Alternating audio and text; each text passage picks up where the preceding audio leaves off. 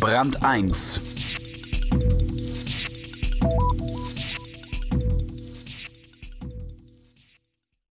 Es ist das alte Dilemma. Wissenschaft und Wirtschaft vertragen sich nicht.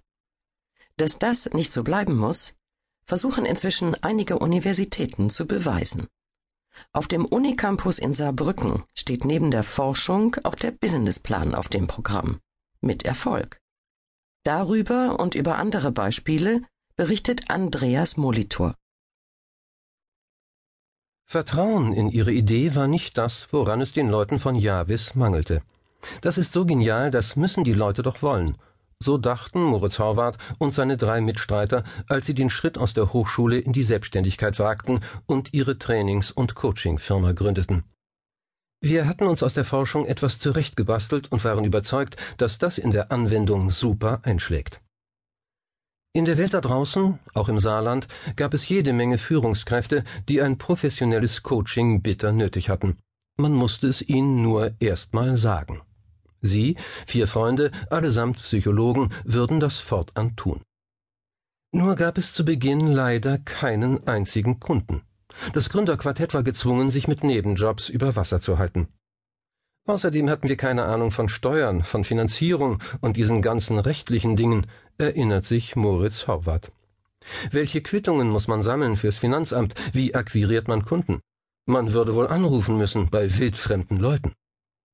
Das war die Situation Anfang 2005, als die Javis-Leute sich aus der Wissenschaft verabschiedeten und im Starterzentrum der Universität Saarbrücken einrichteten, einem bundesweit einzigartigen Inkubationsraum direkt auf dem Unicampus. Mit dem unerschütterlichen Glauben an ihre Geschäftsidee wäre die Javis Crew die ideale Besetzung für einen Werbefilm über Gründer aus der Wissenschaft. Mit einer ganzen Palette von Förderprogrammen versuchen das Bundeswirtschafts- und das Bildungsministerium, junge Forscher mit Entrepreneurpotenzial aus den Labors zu locken. Spin-offs gelten als besonders zukunftsträchtig.